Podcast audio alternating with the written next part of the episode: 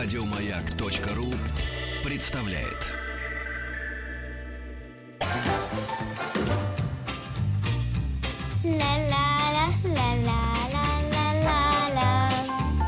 Митрофанова. Минус 100 грамм. О, минус 100 грамм. Вот до чего доводят эти вавилоны на голове. Добро пожаловать или посторонним вход воспрещен. Да, друзья, добро пожаловать. Посторонний вход воспрещен. Сегодня удивительная гостья должна быть. Мы ее ждем с минуты на минуту. Это Виктория Малуиловна Маркова, куратор выставки Караваджо и последователи, главный научный сотрудник, хранитель итальянской живописи Государственного музея имени э, Александра Сергеевича Пушкина. Э, Караваджо об этом э, величайшем, и на мой взгляд, и со мной многие соглашаются, что удивительно, художники хотели бы поговорить. Очень интересная и судьба человека, и 37 э, лет ему э, было отведено э, Господом на все его приключения, и э, думаю, что вряд ли это были злоключения, потому что все зло, судя по его биографии, обычно в нем самом.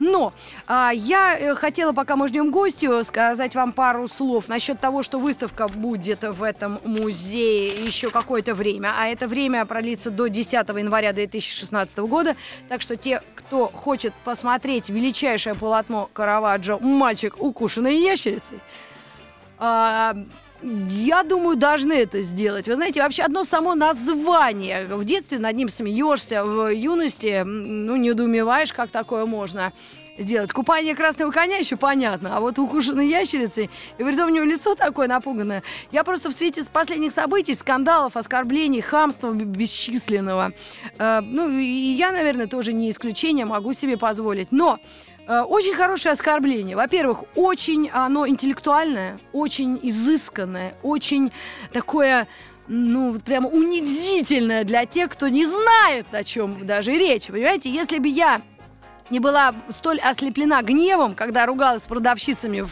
магазине продукты, я сказала бы, слышишь, ты укушенная ящерицей. Потому что у нее лицо, и прям самое большое мое потрясение, что эту женщину еще звали Джульетта. Клянусь богом и богами, какие у нас есть, да? Ее звали Джульетта, и эта Джульетта мне хамила так, что просто кошмар. И защиту выступило еще таких же 14 человек, поэтому а, нет слов. Ну что ж, насколько я понимаю, а, наша гостья пришла. И я хотела бы напомнить нашим слушателям, WhatsApp в этом часе работает, 967-103-5533. Пожалуйста, присылайте свои э, заявки immediately, прямо э, вот пошлете сразу и пришлете. Я это увижу, мои помощницы, и мы с удовольствием выполним ваши заявки в эту субботу, воскресенье или на следующие выходные, тогда все это мы перенесем. Итак, Караваджо. А, готовясь к программе, прямо сама удивилась, что, что бывают же такие люди. Здравствуйте, дорогая вы наша, я встаю. Приветствую. Не часто в эфире встаешь, но приходится, да, с уважением к вашему знаниям, таланту. Ритм Трофан, это я, а вы сюда, напротив. Да, Караваджо. Вот, ну прям, я сейчас говорила нашим слушателям, пока вас э, ждала, что вот этот мальчик укушенный ящерицы, которые представлены сейчас в музее, что это может быть представлено как последнее самое ругательство, знаете, оскорбление такого самого высшего пошиба. Вот у меня недавно была стычка с продавщицей из магазина. Я, вот чтобы ее окончательно унизить, я бы могла сказать, слышь, ты укушенная ящерицей. То есть это было, она, а, этого не знает, я, я думаю так, да? О чем я вообще? И второе, это действительно ужасно. А вы случайно не знаете, почему он вдруг э, вот случайно, именно... чисто случайно. Да. Нет, почему мы, конечно, никогда не, не знаем, хотя Нет мы, его, да, и последующие, последующие поколения вообще, да, вот после того, как уже художник уходит из жизни, создано произведение, и в особенности искусствоведы, которые этим занимаются, конечно, очень любят всегда вставать на место художника и пытаться вот э, Особенно реконструировать э, эту ситуацию. Вот, а что хотел сказать художник? Я хочу сказать, что, э, в общем, в этом, наверное, и большая прелесть, и такая интригующая сила искусства, что искусство обладает э, э, объемными смыслами, очень много смыслов в них. Поэтому действительно последующие поколения открывают в них то, чего современники не видели. Но, наверное, от, в общем, мы должны понимать, что мы отчасти утрачиваем то, что современники понимали, да? Ну да. Но, тем не менее, вот э, искусство вот поэтому оно жизнеспособно. Ну, а как оно... эти 400 лет э, современники и там последующие поколения, э, ну, трактовали вот этот укус ящерицы? Ну, вы знаете, э, э, ведь на самом деле вот в 20 веке, когда начали уже серьезно изучать Караваджо, потому что Да. в 19-м, 18-м, в концу 17-го им уже не А, интересовались. э, просто было не модно или просто забросили? Были другие люди, Э, герои? Вы знаете, так всегда ведь э, как бы э, история искусства так развивается, что даже великие мастера, бывает, их ожидает забвение на какой-то период, потом их открывают снова. Поэтому, скажем, случай с Рафаэлем, или с, э, ну, с- именно с Рафаэлем, самый такой яркий случай, Мгм.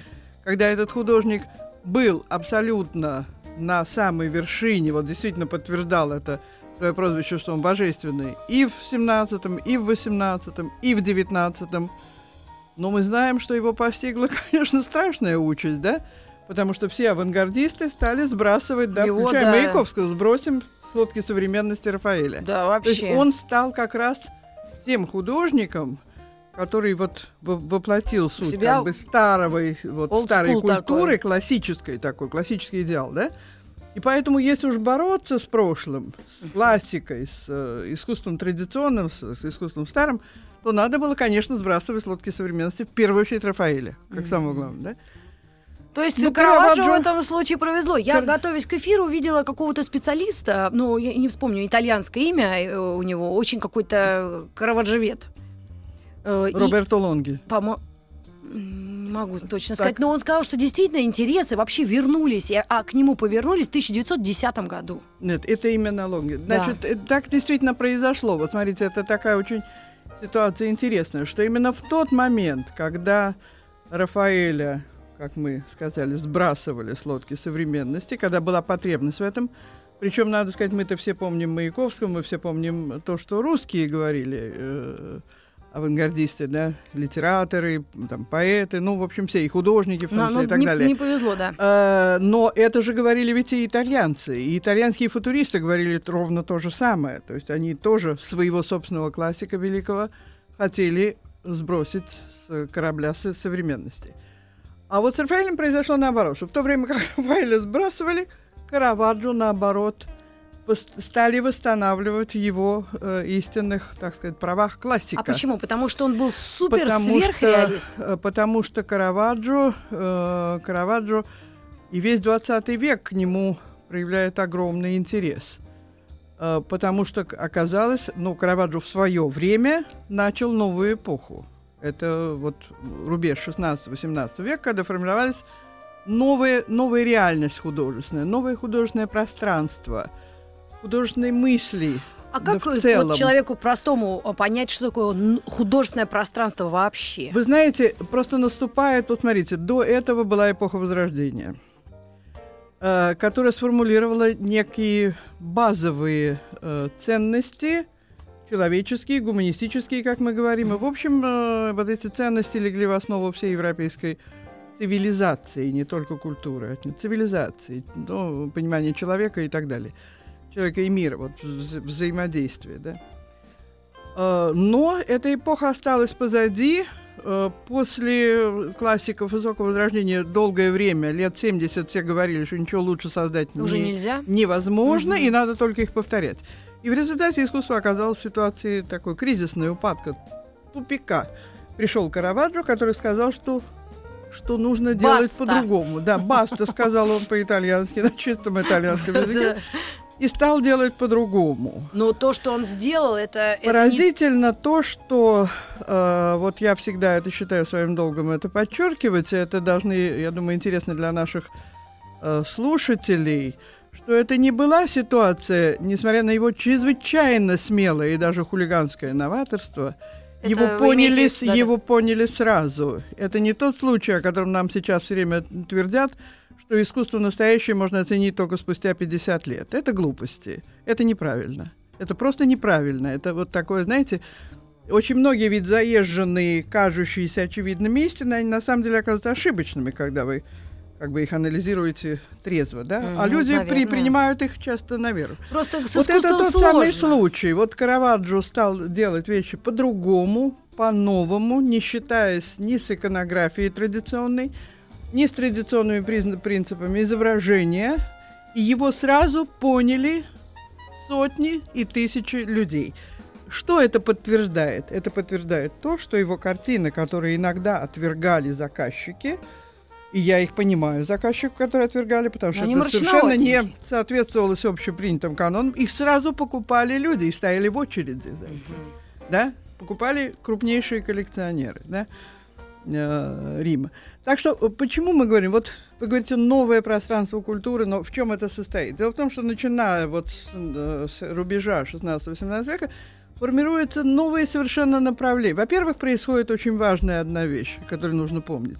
Именно этот, в, этом, в, этом, в этот период разделяются, расходятся пути науки и искусства. У науки свое пространство, свои задачи, свои цели, свои методы и свой язык. А у искусства сужается как бы его пространство. То есть то, что раньше э, искусство возрождения, оно гораздо больше, чем просто искусство. Это не, не просто создание картин, это э, и философия, это и наука, потому что Пьер Франческо автор трактата о математике, и по математике и так далее, и так далее. Да-да-да. Об этом нам не хватит, безусловно, эфирного времени, чтобы об этом говорить всерьез. Но это действительно было так. В Италии, тем более, искусство это была та сфера, которая включала в себя как бы все понимание человеком мира, включая и научное. Вот на рубеже 16-18 века их пути расходятся, и начинаются, мы видим, как новые явления в искусстве возникают. Ну, я од- один пример только приведу, если позволите. Да, конечно. Современником Караваджо был великий композитор Монтеверди, который придумал оперу. И Вообще. они абсолютные современники. 1600 год – это рождение оперы как искусства. Сегодня много говорят о том, что в кризисе она умирает, она Оперу нет. мы оперу мы очень Но мы любим знаем оперу. точно, когда она родилась. А я всегда говорю, что если мы знаем дату рождения, то можно предположить, что у этого явления будет и Дата. какой-то даты смерти. Мгм. Вот я из этого всегда исхожу, и то, что я вижу, мне кажется, что действительно опера как бы Загибается. э, традиционная, конечно, закончилась. Для меня она закончилась, безусловно. Даже если в Колизее что-то там они мутят. Э, Нет, нет, она, понимаете, это ведь не, не значит закончилось, это не значит, что для нас с вами она перестала существовать. Это долгий будет период, и мы, мы все Просто любим. э, востребованность ее может быть А, снижаться видите, очень не, сильно. не случайно, не, не далее, как вчера по каналу «Культура» была передача, как э, директор или кто-то, в общем, Метрополитен опера, рассказывал, какая задача перед ними стоит привлечение нового зрителя, Мгм. молодого зрителя, вообще нового зрителя, вообще расширение аудитории. Мне кажется, волнами И- придут люди молодые опять. Это станет Думаю, модным. что нет. Э, Если опера идет на такие кардинальные компромиссы, как вот эти абсолютное осовременивание постановок, что идет, на мой взгляд, в противоречие со стилистикой му- музыки и сочинения. Вот в чем все дело. Дело не в том, что нравится. Ну, если мы нравится. чуть-чуть отстаем, то у нас То- это будет не скоро. Это говорит о, о больших проблемах. Ну, короче, вот Караваджо Да. оказался на этом рубеже. И он сформулировал многие абсолютно новые вещи. Вот он показал искусству, куда ему надо двигаться, изобразительному. А он чувствовал это, или он просто вот, вот был настолько Э, талантлив и впереди эпохи всей? Нет, а вы знаете что, в искусстве ведь никогда не, нельзя сказать, вот даже, скажем, Леонардо да Винчи очень такой вот ум, безусловно, рациональный и научного такого Да. э, характера, исследовательского. Э, Вот я думаю, что о Леонардо я бы сказала, что он почти всегда он знал, Знал, во всяком случае, и да. я знаю точно, к какой цели он шел в данном произведении. Он это нам показывает, да. Но большинство художников э, творческий процесс это процесс э, не э, рационально, не познаваемый Ну, даже для как, самого как в том анекдоте для музыкой навеяло. своего, для самого творца. В этом и природа Мгм. искусства и состоит, да. И действительно, ча- мы понимаем, что это гений, Мгм. это дар, который дан свыше человеку. И в данном случае, какими все это происходит путями, открытия и так. Мы все это знаем, да, правда? Даже про научное открытие, про таблицу Менделеева мы знаем, как она возникла и так далее. Поэтому тут вот о путях этого очень сказать трудно. Но, э, э, как ни странно, он, с одной стороны, был великим новатором и бунтарем, и революционером, не спровергавшим, э, в том числе и на словах. Э, его слова нам известны часто в передаче других, Других, современников. Передачи других. Но э, в том числе известны, например, э, протоколы процессов судебных, так что иногда это таки почти прямое, да? Ну, мы можем слушателям просто намекнуть на то, что он был действительно, ну, можно его назвать задирой, то есть он не был спокойным человеком, он не был таким вот тихим гением. Вот бывают такие благостные Значит, люди. Нет, подождите. а, Ну, он, э, как Мы итальянец, с вами был эмоциональным. в такую сло- э, очень сложную область. Это вот людям всегда интересно знать, а какова природа гения? Вот что значит гений? Вот как, как бы его вот разъять на, да, как операцию делали, да? Ну, как вот препарировали, э, извините, трупы, да, чтобы рисовать. Невозможно это сделать, невозможно это, это разъять. Гении бывают разные по природе. И э, в данном случае я всегда э, сама вспоминаю и привожу такой пример. Вот два гения высокого возрождения – Рафаэль и э, Микеланджело. Да.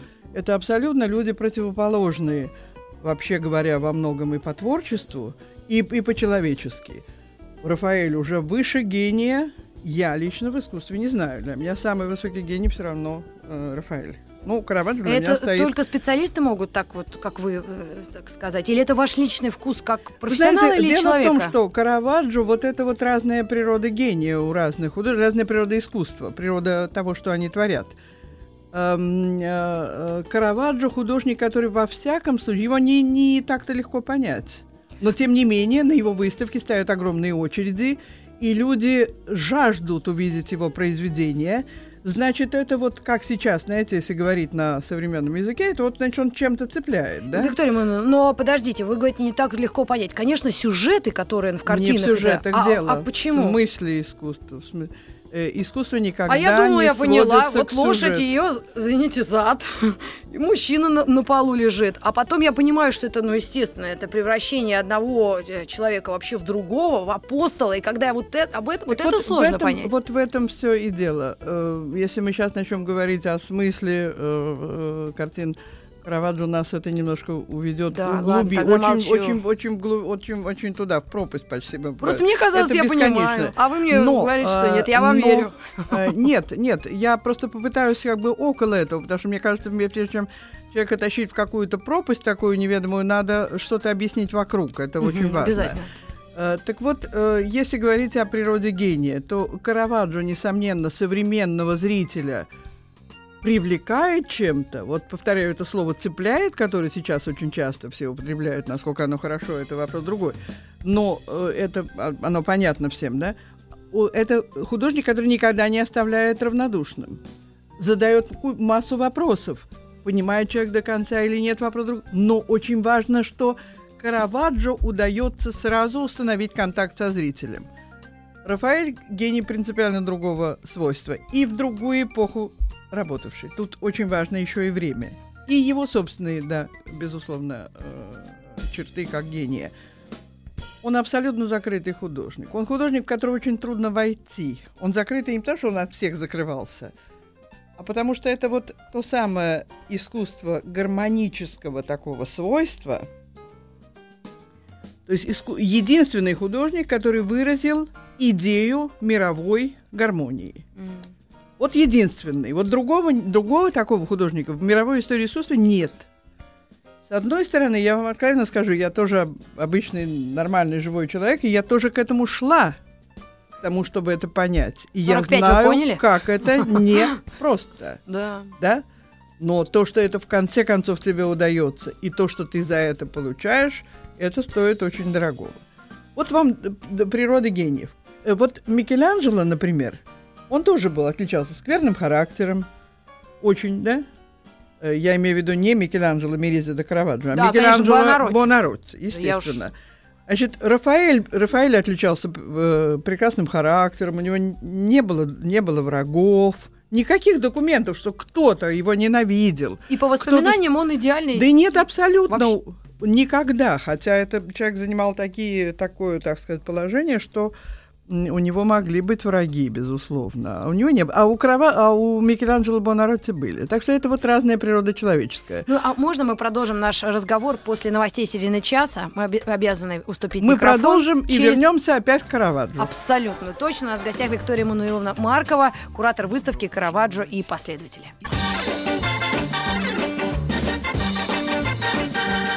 Оглянитесь вокруг. Какие вам корпуса понастроили, какие газоны разбили. Дети, вы хозяева лагеря, вы. Добро пожаловать или посторонним вход воспрещен. Дорогие друзья, спасибо, что вы с нами. Добро пожаловать или посторонним вход воспрещен. Э, у нас в гостях сегодня Виктория Мануиловна Маркова, куратор выставки Караваджо и последователи, главный научный сотрудник, хранитель итальянской живописи музея имени Пушкина.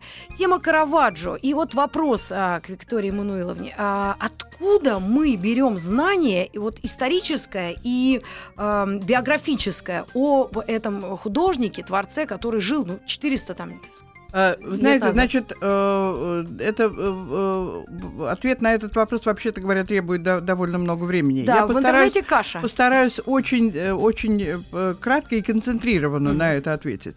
Значит, первое, когда его начали изучать, а первым был действительно Роберто Лонги, который э, написал в Туринском университете э, дипломную работу по э, творчеству Караваджо, которым в то время никто не занимался. Это 1911 год.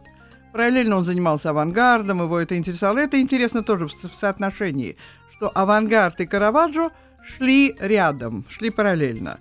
И в 20 веке Караваджо и остался классиком, которого не сбросили, да, фотки современности. И, и вот тогда, когда он начал, не, не была известна дата его рождения. Была известна только дата его смерти. Дата его смерти была известна, 1610 год. И э, по надписи на, в общем, по э, вот, дате смерти, там было написано, что он в, там, в возрасте 39 лет. Вычислили э, дату его рождения. Когда я училась в университете, считала, что он родился в 1573 году. Уже при моей жизни было установлено, на, найден документ, э который э, свидетельствует, ну, это э, крещение младенца, да, э, и это 1571 год. Два года – это большая разница, большая для, для начала творческой жизни и так далее. Тем более, что художник умер не в 70 э, с лишним лет, а в 39. Значит, это вот первое. То есть просто недостаток знаний к, на, к началу 20 века, почти ничего не было известно. Вот 20 век этим занимался, вплоть до того, что буквально несколько лет назад, сравнительно не недавно, в Риме больш... была большая выставка э, э, устроена, и толстый вышел том э, материалов разных, только новые открытия, по, по, э, касающиеся Караваджо, его жизни и так далее. Второе. Э, существует три биографии э, Караваджо. Одна 1617 года, написанная Джузеппе Манчини, это э, врач папы Урбана VIII. Э, затем существует биография в книге, ну, подобные, все, все знают о том, что Вазари писал жизнеописание художников. Uh-huh. Это вообще традиция такая историографическая в Италии очень развитая, в отличие от других стран. Она в другие страны Европы именно из Италии пришла. Э, и вот наподобие Вазари, но менее монументальный, естественно, труд, это Джованни Бальоне – 1642 год. Жизнеописание разных художников, в том числе Караваджо. То есть и, лично и, и потом они... еще один был такой uh-huh. Пьетро Беллори, который уже лично Караваджо не знал. Что касается и Манчини, и Бальоне, они Караваджо прекрасно знали лично. Хотя оба эти тома вышли уже после смерти Караваджо, повторяю, после... он умер в 1610 году. Значит, там в этих биографиях уже содержится очень много чего, и в частности картина, которая представлена у нас на выставке сейчас «Мальчик, укушенный ящерицей», э, эта картина там цитируется у Манчини, просто что вот он приехал в Рим, т -т -т, и в частности, вот в том числе написал это. Он ее, он ее приводит, и он ее описывает, да? Мальчика в тот момент, когда его укусила ящерица и прочее, прочее. Кроме того, какие еще существуют документы? Это документы судебных процессов и в частности судебный процесс 1603 года, знаменитый, потому что Караваджо вместе со своей группой дружков своих, друзья, они практически все были художниками, написали э, такое, в общем, э, едкое и сквернословное такое, да, стишок э, на картину, которую создал художник Джованни Бальоне. Mm, так вот откуда. Джованни Бальоне, не, это не отсюда. Джованни Бальоне, который написал биографию, и он же был известным художником, да? И, кстати, на выставке у нас сейчас представлена картина Джованни Бальона, которую мы в конце прошлого года приобрели, mm. потому что в музеях России Джованни Бальона не было до сих Но пор. ходят слухи, что Так Бальон это- обиделся на Караваджо в какой-то момент. Вы знаете, и- он, они его жестко. Это самая картина, это до нас не дошла. Бальона, которую он раскритиковал, она была написана для церкви Иль-Джузу в Риме, знаменитая церковь. Э, И поэтому мы не можем судить, прав Караваджо или нет. Караваджо со сва- с, высоты своего творческого, так сказать, вот, э, уровня, он был прав. Это все в жизненном, э, в жизненной ситуации нельзя осуждать ни Караваджо, ни Бальона. Бальона я тоже очень сочувствую. да.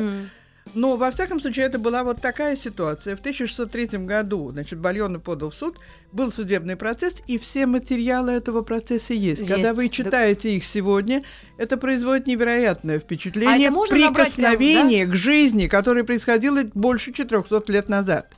То есть, значит, ответчик такой-то, такой-то, в чем там вы обвиняете? Об- Караваджо. И ему задают вопросы. И Караваджо отвечает на эти вопросы. да? Все эти протоколы есть, а не только про сведения. Так что, э, в принципе, э, много всяких других сведений о Караваджо существует, современников. в смысле, Как он писал, что он говорил, э, что он там про искусство говорил и, и так далее, и так далее. Но, не, но все эти люди, кто-то его знал, кто-то его не знал и писал позднее. Повторяю, таких материалов довольно много. Э, так э, вот Бальоне, конечно, Бальоне, безусловно, отдавал должность. Дело в том, что он сам попал под влияние Караваджо, и он к Караваджо хорошо относился.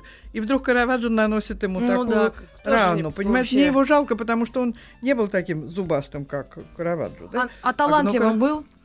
Э, Ну, это интересный, интересный и хороший художник. Э, У меня другая ситуация. Мне они все нравятся. Мне нравится и он, и Кавалер Дарпино, у которого он работал.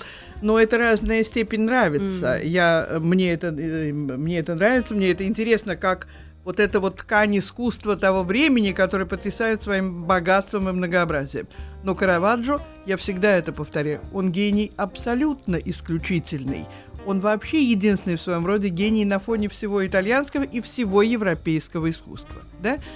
И поэтому, когда вот мы э, начали говорить о том, что э, Караваджо работает в такую эпоху, когда происходят какие-то очень важные глобальные процессы вообще вот в э, жизни Европы, в культуре Европы и так далее, после него начинается расцвет национальных школ других, потому что без него ни Рембрандт, ни Рубенс, ни Веласкес, ни да. Пуссен, никого бы не было. Он, он первый дает этот импульс и огромное влияние оказывает на них. И Караваджо Лонги сформулировал э, тезис, который очень важен, э, что Караваджо первый современный художник. Вот ответ на, почему его не сбросили с корабля. И у нас вот сейчас будет такая, э, такая э, как бы просветительская, что ли, программа параллельно выставки. Будет пять лекций. Вот я придумала, что должно быть пять лекций. Две мои, не потому что я очень хотела, так получилось, значит, первая будет, вот 17 числа это начинается. Давайте, а мы прям Будет- запишем. 17 будет октября. 17 октября, это, по-моему, суббота, э, вечером в 19 часов, насколько я помню, ну, на портале музея это все есть. Мгм. У меня лекция Роберто Лонги и открытие Караваджо. Следующая моя же лекция о Караваджо самом. А потом замечательные лекции. У нас будет Наум Клейман о кино, Караваджо и кино. Э, И э, идея тоже была моя, потому что ки- без э, кино, на кино Караваджо оказал огромное влияние. Его язык, э, то, как он э, компоновал, как он строил композиции, кадрировал, да, обрезал фигуры, очень смелая кадрировка, как он использовал свет, это Тень, все да. использовал кинематограф 20 века, причем далеко не только итальянский, а итальянский в том числе, да, Э, но и японский, и, немецкий очень использовал это широко и так далее. Это, так сказать, э, весь мировой кинематограф по существу, да, и в том числе и русский. И надо сказать еще одну интересную очень вещь, что э, ведь Лонги преподавал всегда в разных университетах, в том числе в Болонии. В Болонии у него учился Пазолини. Вот этот великий итальянский режиссер Пазолини у него учился. И Пазолини в 1962 году создал фильм, кто не видел, очень советую посмотреть, «Мама Рома». Это из таких ранних фильмов с Анной Маньяни, который заканчивается кадром, когда т- фильм такой трагический, в тюрьме ее сын оказывается, И там кадр, э, мальчик, лежащий на этих э, нарах тюремных, да, э, и э, это композиция, которая идет от Монтеньи, знаменитая композиция «Мертвый Христос», которая Мгм. находится в Милане Брелли, и, и в коллекции Караваджо картина, которая выставлена у нас сейчас на выставке Урацио Борджани. Та же композиция. И, и э, фильм «Мама Рома» Пазолини посвятил Лонги. Вот об этом мало кто знает. То есть своему учителю он посвятил это посвящение. Поэтому этот кадр не случайно, это цитата такая, да? И будет на эту тему выставка, э, лекция. Как раз. Ну вот, э, кино, видите, ну, так что- Караваджо и кино. Да, выставка вот так, такой получается невероятный, вообще дает э, повод для размышлений самого разного рода э, и дает выходы в другие виды искусства. Кроме того, у нас будет лекция вот о, об оп- опера, да, то, что я сказала, Монтеверди, это будет Варгавтик, тоже все Да, замечательные конечно, лю- Артём люди. наш друг. Да, и специальная будет лекция еще о литературе, потому что современником и другом Караваджо был э, малоизвестный, к сожалению, у нас поэт Кавалер Марино. Виктория Ивановна, а можно такой вопрос? На злобу дня и какой-то бытовой, мне кажется, конечно, глуповастенький, но задам все равно. А, я Мариетту Чудакова очень люблю. Она э, о книгах в основном Да. высказывается, говорит, что нет книг, которые бы можно было рано читать, но есть книги, которые поздно читать. Как вы Безусловно. скажете о м, художниках, и о Караваджо в частности? Я смотрела картины перед эфиром вчера, позавчера со своей восьмилетней дочерью. Она вообще, выражаешь сленгом, ничего не поняла. Спрашивала, а это что такое? Ну, не было ни осуждения, она просто, вот знаете, я... Ну, у нее нет ни интереса, ни вопроса, она просто вот как... Я не поняла даже, почему так. Вот. э, Но э, если ребенку это показывать все-таки в большом формате или как-то углубляться, есть ли возрастной некий ценз? Потому что там очень реалистичные фигуры, жестокие сцены, ну, образно. Я не ханжа совсем. И вот, вот как к искусству ребенка? Или она поймет именно то, что ей нужно? Ну, я готова вам ответить на вопрос. Не знаю, насколько ответ вам мой Что, по- понравится, да? ну, Во-первых, я считаю, что вот тут в данном случае мне интересно было бы мнение Чудаковой. Правда, литература это все-таки область другая. Да. Да. Это область отличная от изобразительного искусства. Изобразительное искусство, должна вам сказать, это область более сложная. И я могу сказать, почему. Когда я это говорю, люди, которые занимаются литературой, музыкой и так далее, они, как правило, бывают шокированы этим. Ну как же, музыка же вообще самый сложный вид искусства, да? Безусловно, но от музыки мы не требуем изобразительности, то есть прямого подражания реальности. А в изобразительном искусстве есть вот этот барьер трудности восприятия, что люди с неправильным э, как бы посылом Мгм. подходят к картине, да, и хотят видеть копирование того, что они видят вокруг себя. Вот это Мгм. главная трудность, да. может быть. Дальше начинаются другие трудности, да. Но э, я думаю, что человек, э, человека надо приучать с разного возраста. И, э, наверное, как минимум ему надо просто объяснить, о чем картина, потому что начинается с того, что не понимают сюжет. Да, мы сделаем микроскопическую паузу, у нас реклама региональная. Лагерь наша большая семья. Марат идет. Мы бодры, веселы. Стоп, стоп, стоп. Бодры надо говорить бодрее. А веселый как? Веселее. Молодец, понял. Добро пожаловать или посторонним вход воспрещен.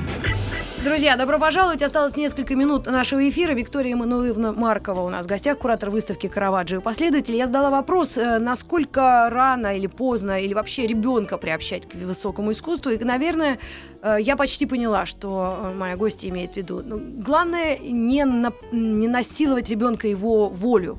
Не нравится, не настаивать, правильно? То есть вернуться к этому спустя какое-то время, потому что я уверена, эти зрительные образы, они откладываются. Э, при раз, разные отношения, может быть, положительные, отрицательные, там, нравится, не нравится. Мгм. Но потом вернуться к этому. Но никакого насилия в любом случае в отношении этого не может быть. То же самое, по-моему, и с музыкой, Мгм. И с И с чтением тоже последние Абсолютно, тенденции нельзя заставлять, иначе абсолютно, отторжение абсолютно. начнется. Я это- в этом уверена. Но то, что это надо прививать с раннего возраста, вот я вам могу сказать, но в данном случае... Калавадзо. Если, э, если вы извините, что я в данном случае перевожу как бы на, на себя, я просто себя вспоминаю, что мне, когда было 4 или 5 лет, и меня пытались учить, допустим, чтению, то меня гораздо больше интересовали картинки. И в, в- в библиотеке семейной я смотрела гравюры, книги с картинками. Это невероятно меня интриговало. Я ничего не понимала, что там происходит, конечно же, да. И музыка меня интересовала, понимаете? Вот э, у одного человека склонность к слову, у другого к э, визуальным да, вот вещам. Я думаю, что это во многом дается Ну и вот природой. если вот пять минут у нас есть на Караваджо, на эту, на эту фигуру масштаба, я не знаю, размеры невозможно описать. И э, что бы вы сказали, то, что мы вдруг мы упустили?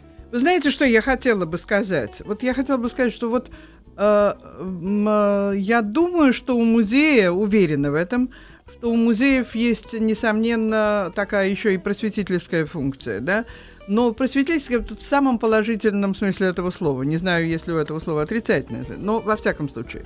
Что я имею в виду? Что в 11 э, начале 12 года прошла выставка Караваджо, 11 картин. Э, Сегодня мы можем точно сказать, что это, я для себя это так и формулирую, это открытие для России Караваджо. Понимаете? Потому что Рафаэль открыт, переварен 19 веком. То есть существует русская традиция восприятия Рафаэля, восприятия Микеланджело. А с Караваджо нет, понимаете? А наши э, Да. великие Вот художники лю- говорили э, что-то? Люди, все проходили мимо. Вот все великие, тогда Караваджо никто не... Поэтому нет, понимаете, нет следа в русской культуре. Поэтому люди, конечно, теперь ездят, видят в разных музеях, в том же Риме, но другое дело, собранное все здесь, на этой территории, у тебя дома, и ты видишь реакцию соотечественников. Вот это был первый шаг, который ясно показал, и в этом я была убеждена, что нужно по этому пути идти дальше. Выставка, которую мы делаем сегодня, это продолжение той выставки.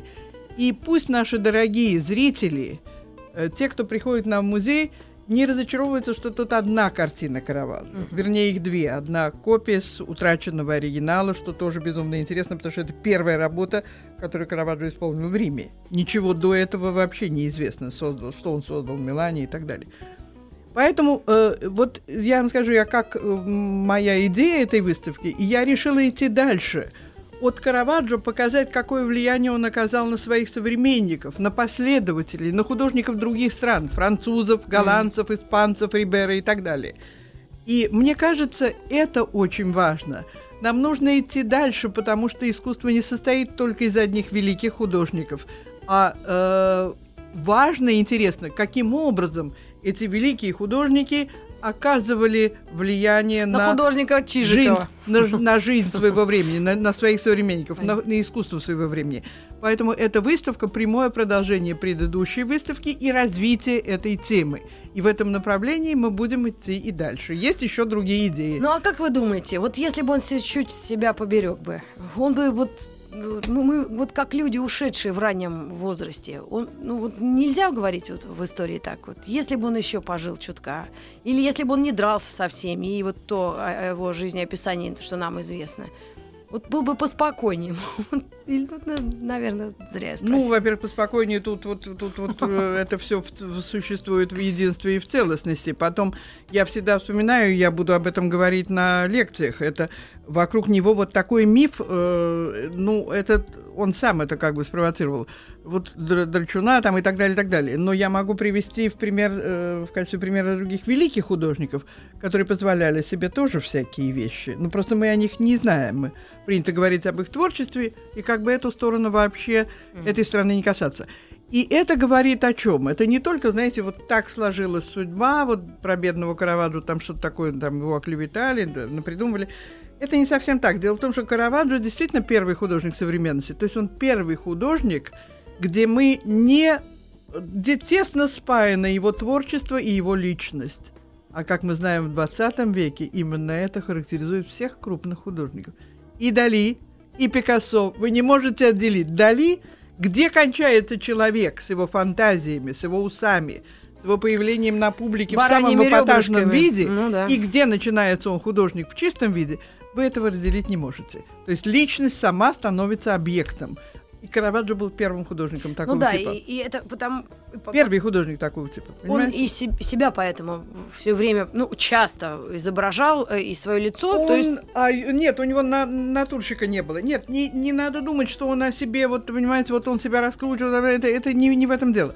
Он художник, ведь он первый художник, который не имел учеников, не имел мастерской, то есть в смысле последователей, ничего. Он художник-одиночка. В конце концов, он первый художник того типа, который потом романтики в 19 веке начинает. Вот художник сидит один в мастерской, вот у него, понимаете?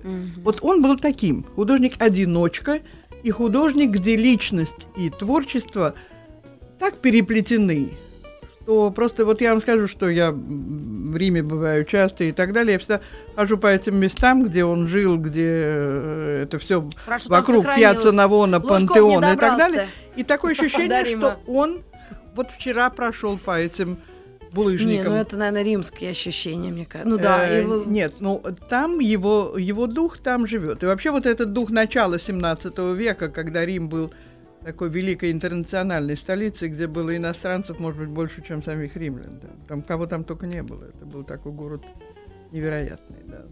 Приезжало огромное количество людей. Кстати, они в архивах Ватикана нашли списки и цифры какие-то просто запредельные, которые превышают намного количество э, вот, постоянного населения, э, число тех, кто приезжал. А можно еще странный вопрос? А есть ли люди, у которых есть в частном владении картины Караваджо? И это же миллион, Э, миллиарды. Или э, это все государственная собственность Ну, Италии? знаете, я вам скажу, что есть картины других художников, которые стоят миллионы, миллиарды, миллиарды и миллиарды. Почему? Вы знаете, что самые дорогие картины... Кто-то дома раз- сидит, это как курит раз и смотрит Не на старые лю- художники. лютниста. Вы знаете, сам дороже современное искусство. Ну да.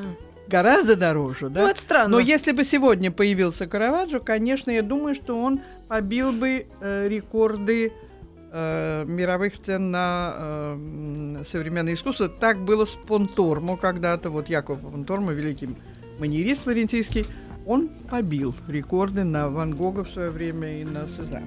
Круто. Нам приходится потихонечку завершать нашу дискуссию. Я э, хотела лишь сказать, что на сайте музея э, искусств имени Пушкина вы можете найти расписание лекций и выставка о Караваджо и э, Караваджо и последователи продлится до 10 января Января. 2016 года. Да, мы Вам всех огромное ждем. спасибо. Да. Спасибо. До встречи. Еще больше подкастов на радиомаяк.ру.